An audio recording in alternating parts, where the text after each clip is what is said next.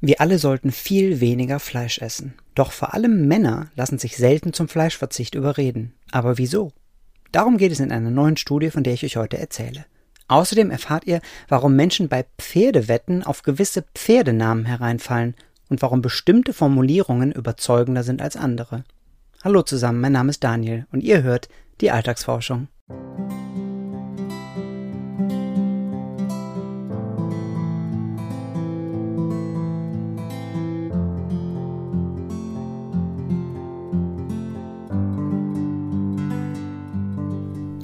Wenn die Menschen weniger Fleisch essen würden, wäre allen geholfen.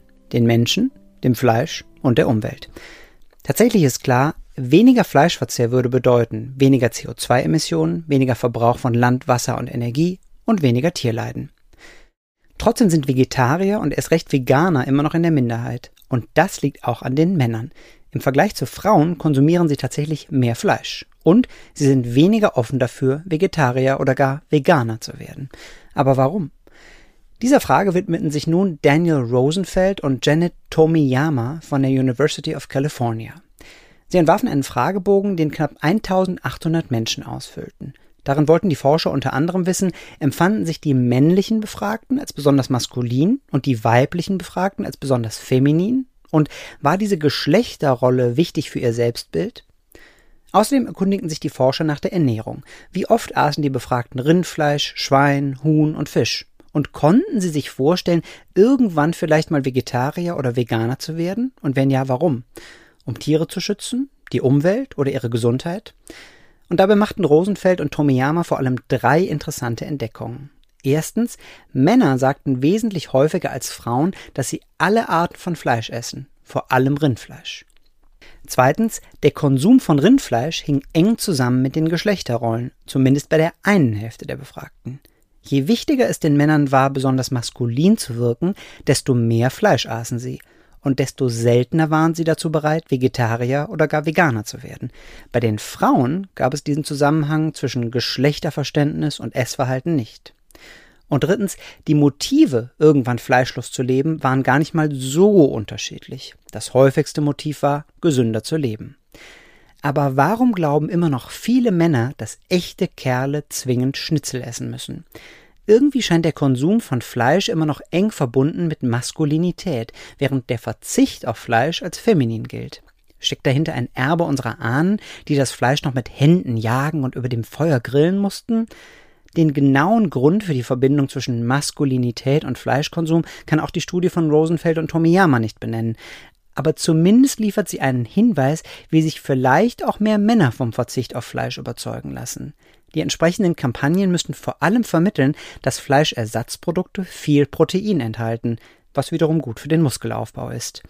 Echte Kerle brauchen eben nicht unbedingt Schnitzel, sondern vor allem Eiweiß.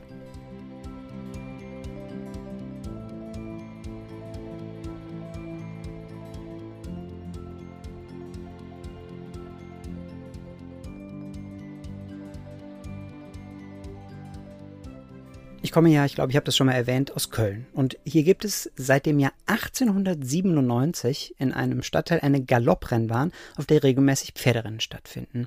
Wir waren vor einigen Jahren mal eher per Zufall auf der Anlage, es sollte gerade ein Rennen stattfinden. Und vor dem Rennen war es so, alle Pferde wurden den Zuschauern präsentiert und ein Ansager nannte den Namen des Pferdes und den Namen des Jockeys. Dann konnten die Leute auf den Ausgang des Rennens wetten, also beziehungsweise auf den Sieger.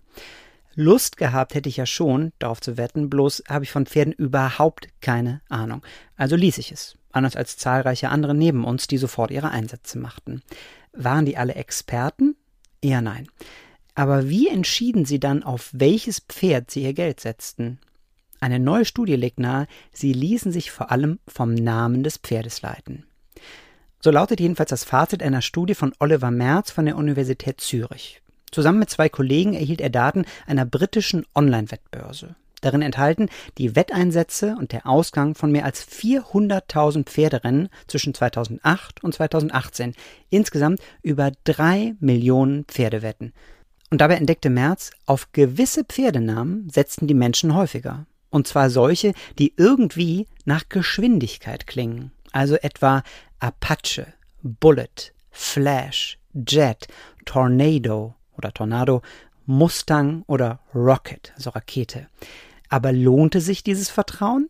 Nö, im Gegenteil. Die Gewinnchancen jener Pferde, die irgendwie Schnelligkeit implizierten, waren sogar übertrieben. Das heißt also, viele Menschen setzten ihr Geld auf sie, allerdings gewannen diese Pferde die Rennen seltener. Denken wir mal in Ruhe darüber nach. Der Name eines Pferdes hat genau gar nichts damit zu tun, wie schnell es laufen kann. Und trotzdem glauben viele Menschen, dass der Name tatsächlich etwas aussagt. Aber warum?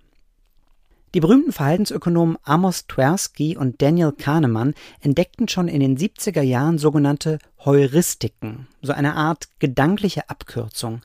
Wenn wir unsicher sind und eine schwierige Entscheidung treffen müssen, klammern wir uns schon an kleinste Hinweise, auch wenn die mit dem Ausgang gar nichts zu tun haben. Wenn wir nun also einen Namen wie Wildfire hören, gehen wir instinktiv davon aus, dass das Pferd schnell laufen wird und setzen unser Geld auf dieses Tier. Was man dagegen tun kann? Wie immer ist es schon mal gut, sich diesen Denkfehler bewusst zu machen. Ob das nun alle Menschen vom Wetten abhält, sicher nicht. Und auch nicht darauf, auf die Namen angeblich schneller Pferde zu setzen. Aber zumindest sollten wir uns immer vor Augen führen, am Ende gewinnen immer unterschiedliche Pferde. Aber ein Sieger bleibt stets gleich. Die Bank.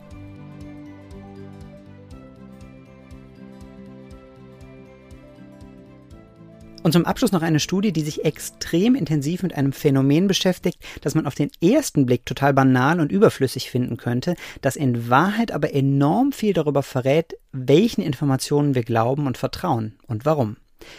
William Skylark von der University of Cambridge konfrontierte mehr als 5600 Menschen in neun Experimenten mit verschiedenen Aussagen, in denen irgendetwas miteinander verglichen wurde. Diese Aussagen waren auf zwei unterschiedliche Arten formuliert. Entweder lag der Fokus vereinfacht gesagt auf A ist größer als B oder er lag auf B ist kleiner als A, was im Prinzip auf dasselbe hinausläuft, aber einen großen Unterschied macht. Zwei Beispiele aus der Studie. Beispiel 1. Die einen Teilnehmer lasen, Europa ist auf dem Weg zu einer nachhaltigen Wirtschaft weniger erfolgreich als China. Die anderen lasen, China ist auf dem Weg zu einer nachhaltigen Wirtschaft erfolgreicher als Europa. Oder noch ein Beispiel, die einen lasen, Luftverschmutzung ist weniger schädlich als Wasserverschmutzung. Die anderen lasen, Wasserverschmutzung ist schädlicher als Luftverschmutzung. Oder in der Originalstudie, entweder stand dort A is more than B oder B is less than A. Wie gesagt, eigentlich dasselbe, aber mit unterschiedlicher Wirkung.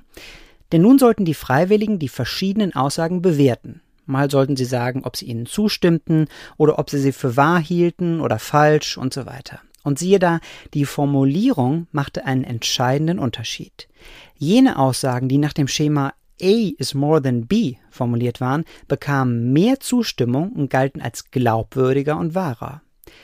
William Schuyler tauft dieses Phänomen den More Credible Effekt. Demnach stimmen Menschen Vergleichen der Form A ist mehr als B eher zu als solchen der Form B ist weniger als A, obwohl die Aussage dahinter auf genau dasselbe hinausläuft. Skylar vermutet, mehr als Aussagen sind gedanklich leichter zu verarbeiten als weniger als Aussagen. Und dieses Gefühl der Geschmeidigkeit führt dazu, dass wir dann eher zustimmen. Die Lektion daraus ist offensichtlich.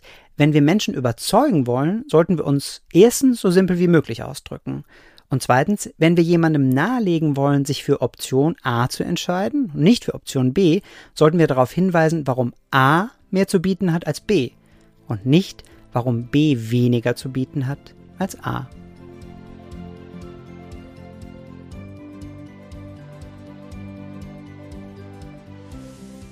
Und das war sie schon wieder, die aktuelle Folge der Alltagsforschung. Ich danke euch fürs Zuhören und hoffe, ihr habt etwas Neues über das menschliche Verhalten gelernt. Die Links zu allen Studien findet ihr in den Show Notes und auf meiner Homepage danielrettich.de slash podcast. Wenn euch diese Folge gefallen hat, dann habe ich noch zwei Bitten. Abonniert meinen Podcast doch bei der Plattform eures Vertrauens und leitet ihn gerne an jemanden weiter, der ebenfalls eine Leidenschaft für Psychologie hat. Wir hören uns nächste Woche wieder. Bis dahin.